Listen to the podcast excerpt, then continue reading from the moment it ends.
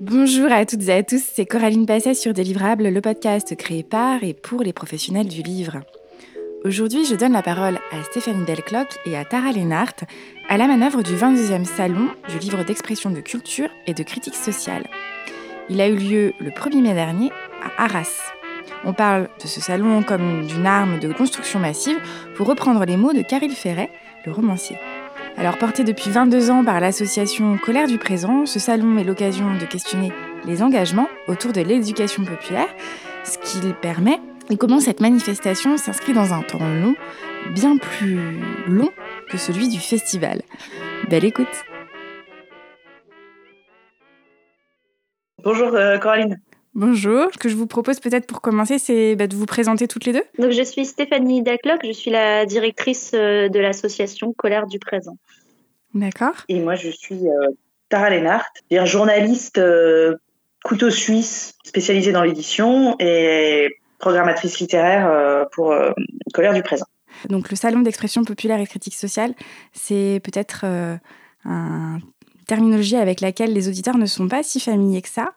Est-ce que vous pourriez nous parler de l'intention derrière l'éducation populaire, l'expression populaire et de critique sociale, ce que ça recouvre et comment dans le salon, mais plus globalement dans votre esprit?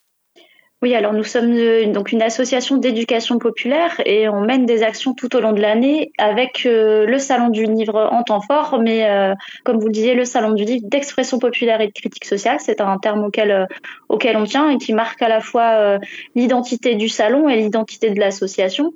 On est dans une recherche d'aborder des sujets de société, des sujets d'actualité et puis de vraiment mettre la place au débat on n'est pas là pour donner des réponses, on est là pour poser des questions et pour pouvoir euh, créer et euh, favoriser des espaces d'expression et sous des formes différentes. La littérature, elle a une place bien sûr euh, très importante sur le salon, mais c'est une littérature donc engagée et c'est la proposer sous plein de manières différentes. C'est travailler la question aussi de l'accessibilité. C'est pas faire des livres avec un public uniquement déjà averti, mais vraiment travailler sur cette question d'ouverture et puis travailler aussi la valorisation des sujets et des ouvrages qui sont présents sur le salon. C'est-à-dire qu'on essaye de vraiment d'éviter cette image euh, des auteurs et autrices euh, derrière leur pile de livres euh, en dédicace uniquement toute la journée, mais vraiment avoir des propositions différentes. Donc on est un, véritable salon aussi festif avec des lectures musicales, des lectures dessinées, avec une présence de compagnie, avec par exemple des siestes poétiques, des ateliers d'illustration, des ateliers de, de dessin sur pochoir, avec bien sûr aussi des débats et des rencontres, mais vraiment toute une multitude d'angles différents sous lequel on peut aborder euh, le livre euh, et la lecture. Et puis aussi, euh, bah voilà, se partir de ce principe qu'on qu'on sait tous raconter des histoires et qu'il y a plein de manières de raconter des histoires, il y a plein de manières de les écrire, que ce soit par la photo, par le dessin, par, par l'écriture. On, mélange voilà, aussi les genres littéraires. Et ce salon, il a lieu le 1er mai à Arras. Pourquoi cette date? Pourquoi ce lieu? Alors cette date, elle est euh, historique. Le salon, il est né. Alors c'est la 22e édition cette année, et le salon est né lors euh, de l'entre-deux tours entre euh, Le Pen et Chirac. C'était la première édition, et donc il est né en 2002. Donc il est né en 2002 dans, dans cet entre-deux tours, et donc il y a cette date symbolique du 1er mai et des travailleurs. Le travail est un est une thématique voilà qui revient tous les ans et qu'on aborde différemment puisque le salon aussi, depuis maintenant quelques années, ça n'a pas été le cas au début, mais depuis quelques années, on a une thématique fil rouge euh, sous laquelle on décline différents sujets. Donc, par exemple, pour cette 22e édition, la thématique est être, penser, société. Et puis la question du travail, elle revient euh, de manière différente, d'autant plus cette année avec euh, bah, avec le contexte actuel de manifestation. Et d'ailleurs, la manifestation du 1er mai, c'est une tradition, se termine sur le salon. D'accord. Et puis donc cette année, on a d'ailleurs dans ce contexte un débat par exemple euh, qui s'appelle Mort avant la retraite, qui est le titre d'un ouvrage euh, d'un collectif de journalistes. Et donc nous allons proposer un débat avec euh, trois auteurs de cet ouvrage. D'accord. Du coup, ça va même pas mal de questions.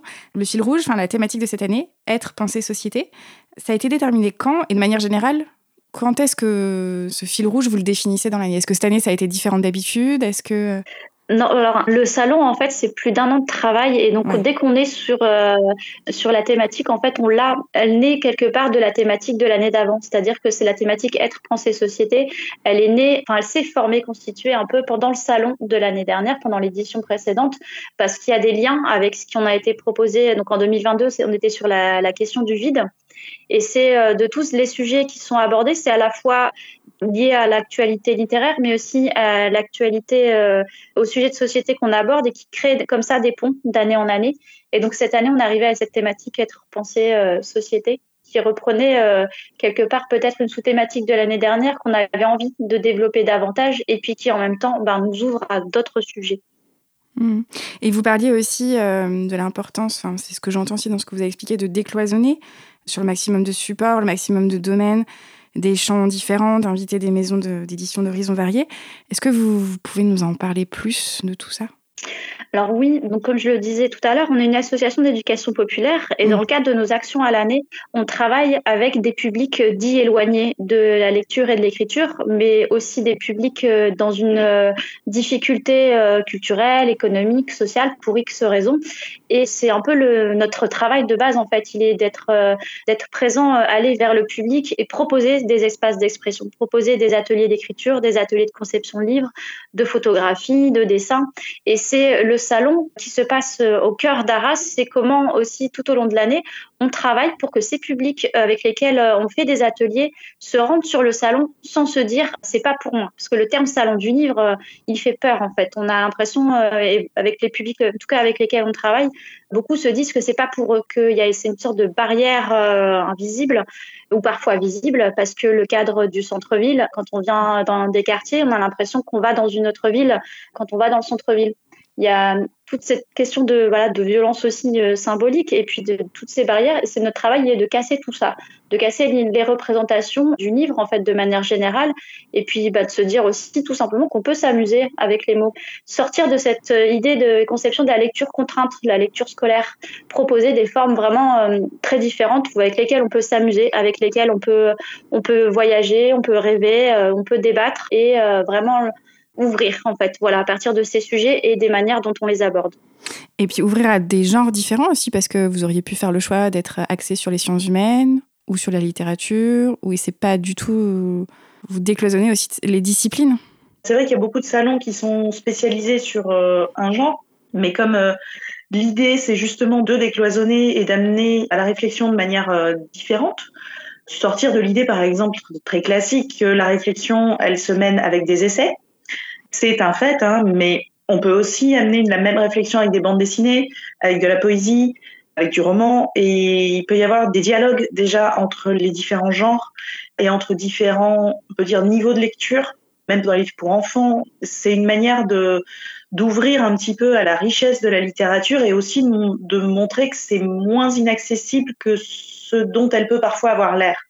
Il est arrivé, par exemple, sur un même plateau, lié à un essayiste et un auteur de BD, ou euh, un romancier et une illustratrice, et que la thématique soit cohérente. L'idée, c'est justement de sortir un peu des sentiers battus que parfois la littérature, enfin le monde de l'édition, si on peut dire, rappelle ou creuse un petit peu. Voilà, pour que les différents publics, lecteurs, lectrices, ne se sentent pas euh, exclus et éventuellement se disent tiens, mais j'avais pas pensé que telle BD en fait traitait de tel euh, sujet. Donc c'est une volonté, si on peut dire, euh, délibérée. Hmm. Et au niveau des publics, justement, je crois que vous avez euh, expérimenté un, format du fait euh, aussi de la situation sanitaire ces dernières années, un format totalement digital, qui a peut-être aussi une, des incidences sur les publics qui... enfin, ça avait quand même été un succès, il y a, eu du monde qui, qui a participé à l'événement. Est-ce que vous pourriez nous parler justement de ces publics? Est-ce que ce format, qui n'était pas prévu au départ, il l'a fait évoluer ou pas? Alors oui, pendant ces deux années euh, touchées par le Covid, ça nous a amené, euh, nous, à continuer à repenser nos pratiques aussi et nos manières de faire. Alors ça a eu du bon et euh, du moins bon. Ça a ouvert la première année Covid, on a transformé tout en numérique. Et là, quelque part, il y a une, euh, une ouverture en fait du rayonnement du salon, du nombre de publics euh, touchés. On a essayé de continuer à travailler avec euh, les publics avec lesquels on travaille tout au long de l'année par des, des coups de téléphone d'intervention politique, par des ateliers en visio.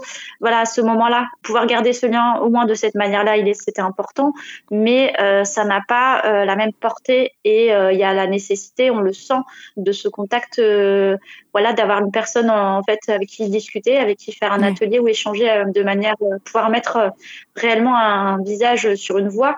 Donc ça, on a développé de nouvelles pratiques. Ça nous a fait réfléchir aussi à la notion de le salon qui va à la rencontre du public en faisant des interventions sur le marché, au pied des immeubles, des temps de lecture.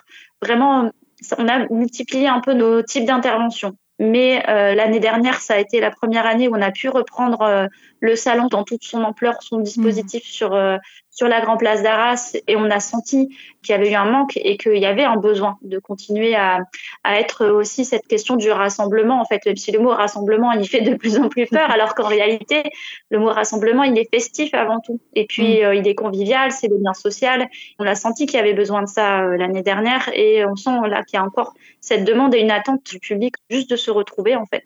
Mmh. L'engagement du salon aussi, euh, il se traduit aussi par euh, la mise à l'honneur des auteurs et autrices, des maisons d'édition indépendantes, d'associations engagées sur des enjeux sociaux. Concrètement, cette année, comment est-ce que ça se traduit? Alors oui, donc le Salon du Livre, il est engagé avec une euh, vraie euh, voilà, envie de valoriser l'ensemble des acteurs de la chaîne du livre, avec euh, un choix d'invitation auprès d'éditeurs indépendants de toute la France, avec la présence de libraires, avec une valorisation de, par exemple, de la Maison de la Poésie, avec différents acteurs euh, à travers cette journée professionnelle qui avait ouvert le salon. Il y avait une intervention autour de la médiathèque. Euh, on est vraiment sur des valoriser l'ensemble de la chaîne du livre et se dire que le livre, il existe grâce à tous ces acteurs en fait, de l'auteur à l'éditeur, au libraire, au diffuseur aux organisateurs euh, d'événements, à ceux qui font le travail de médiation au sein de, des médiathèques, des écoles aussi, puisqu'on a des actions avec des professeurs documentalistes, par exemple c'est vraiment se dire que le livre et la lecture, c'est un ensemble d'acteurs et d'actrices qui le font, qui le font exister aussi et qui lui donnent toute sa portée. Est-ce que vous voudriez nous, parler des temps forts? Alors, du coup, ça nécessite d'en sélectionner, c'est pas forcément une question facile. Et je crois qu'il y a des maisons d'édition aussi qui sont à l'honneur cette année. Alors, c'est vrai que des temps forts, c'est toujours compliqué euh, quand on est en programmation. Je dirais que chaque débat est un temps fort euh, à part entière.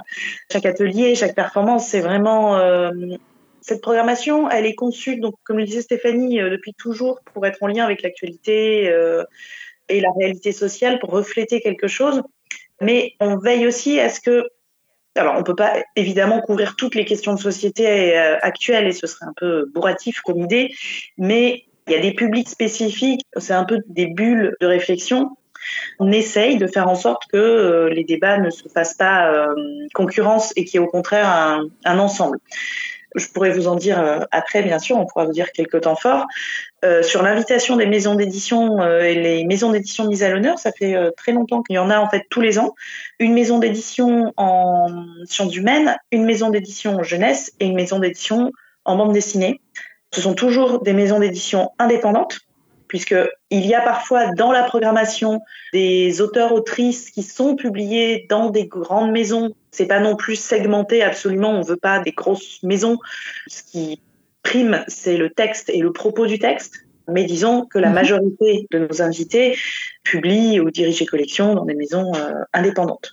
Par contre, les maisons d'édition mises à l'honneur sont toujours des maisons d'édition indépendantes et bah, on essaye chaque année d'articuler euh, ces maisons à la thématique, aux affinités des collections, euh, entre la ligne éditoriale de la maison et la ligne éditoriale du salon. Donc parfois il y a un petit travail de recherche, de dénichage euh, pour trouver soit une maison injustement pas assez connue, soit quelqu'un avec qui on travaille depuis longtemps et qu'on veut valoriser. voilà, c'est un, un, travail de, on va dire, de cohésion entre les maisons et le salon.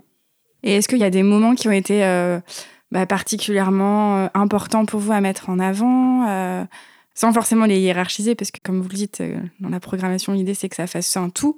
Déjà début avril, avec le prix Ado en colère, qui est un prix de littérature jeunesse que l'on avec un ensemble d'établissements scolaires du Pas-de-Calais, qui conclut un an de travail réalisé au sein des établissements scolaires autour des ouvrages, autour des sujets, parce que là encore une fois, on est sur une sélection de cinq ouvrages mis en lecture dès septembre, qui est travaillé avec euh, les professeurs documentalistes tout au long de l'année et leurs élèves, pour aussi partir de la fiction euh, pour aborder la réalité sur des sujets forts. Par exemple, comme cette année, un des ouvrages abordait la question des abus sexuels.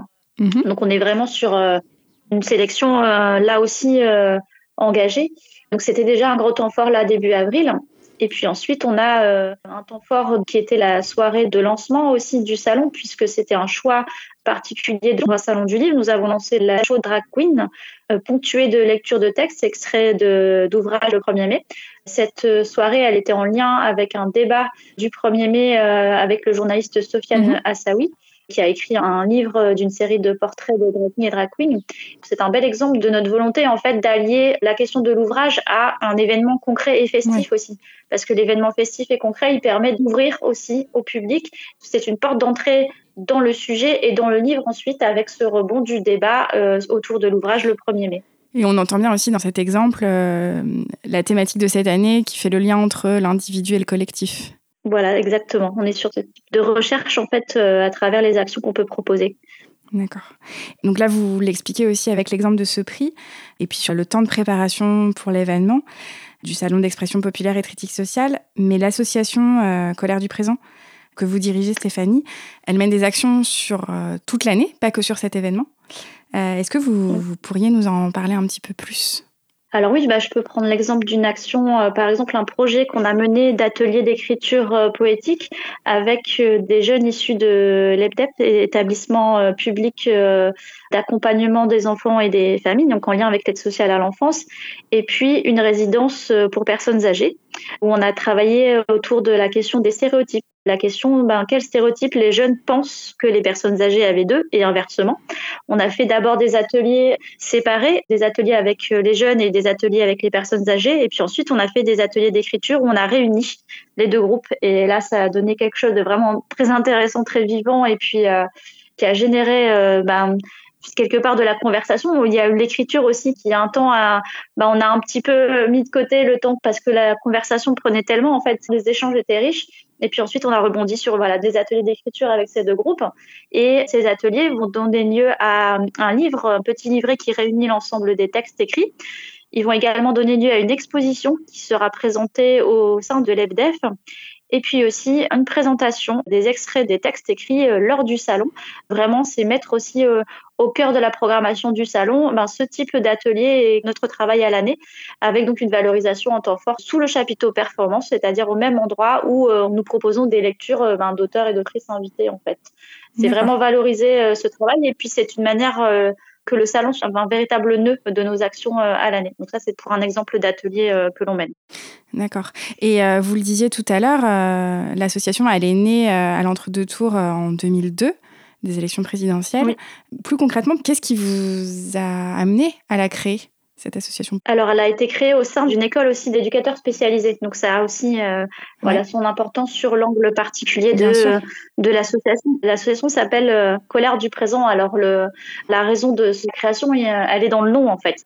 C'est à ce moment où il y a une colère qui surgit, en fait, un moment de temps fort, c'est qu'est-ce qu'on en fait de cette colère? Comment on la transforme euh, en une action sociale, en une action positive, en une action d'expression?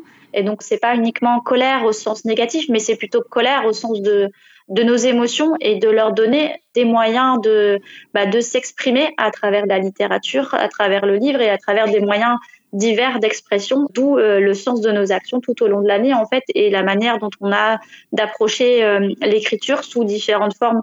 C'est vraiment travailler cette question de bah, d'expression de nos colères. Donc euh, elle est née à un moment de grosse colère et puis cette année encore les colères vont venir s'exprimer le 1er mai. Et quel bilan vous faites de ces 22 années d'association?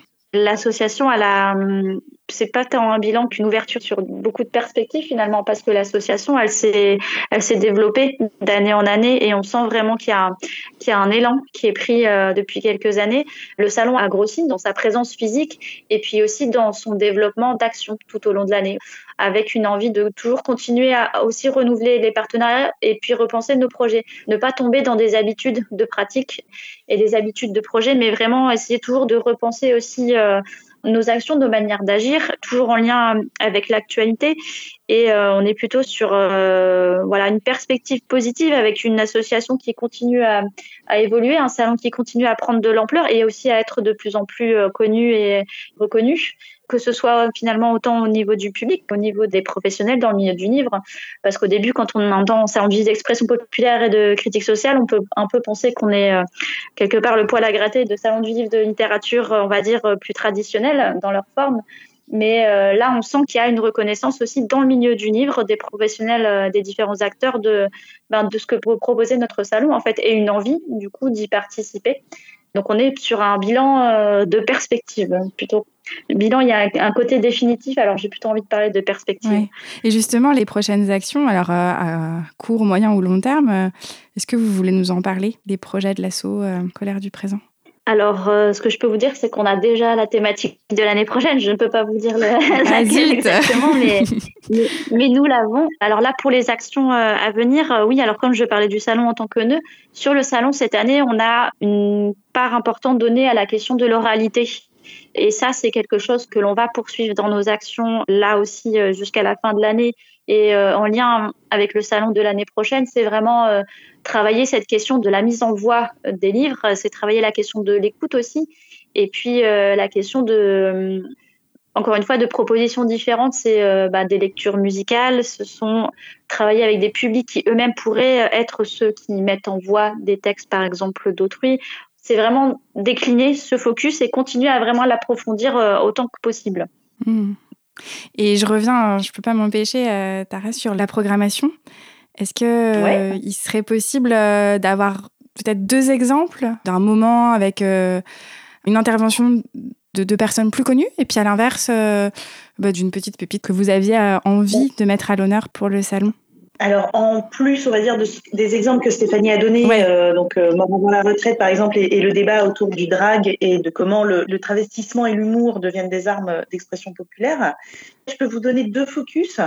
Un grand entretien avec euh, Anthony Passeron, donc auteur de Les enfants endormis. Depuis l'année dernière, on édite un journal comme outil de. Là, je fais une petite parenthèse, justement, un journal euh, papier comme outil de médiation. Donc, il présente évidemment le programme avec le détail, etc., mais qui présente également les biographies de nos invités et leurs livres, avec euh, en quelques mots la raison pour laquelle on a choisi euh, ce livre. On a également cette année mis en, en, avant donc les maisons d'édition invitées avec des interviews. Il y a des illustrations issues des livres des maisons d'édition invitées et également des jeux. Donc jeux autour du livre, mini atelier d'écriture y aura désormais euh, chaque année euh, en lien avec la thématique. Donc, je vous disais, un grand entretien avec Anthony Passeron et un entretien qui est sur la fin d'après-midi autour du manga et de la critique sociale. Pour rappeler qu'on euh, peut être un genre qui connaît une pleine explosion au niveau des ventes et apporter beaucoup de choses par rapport à ce qu'on disait tout à l'heure pour casser un petit peu les barrières entre le, le mainstream et l'indépendant.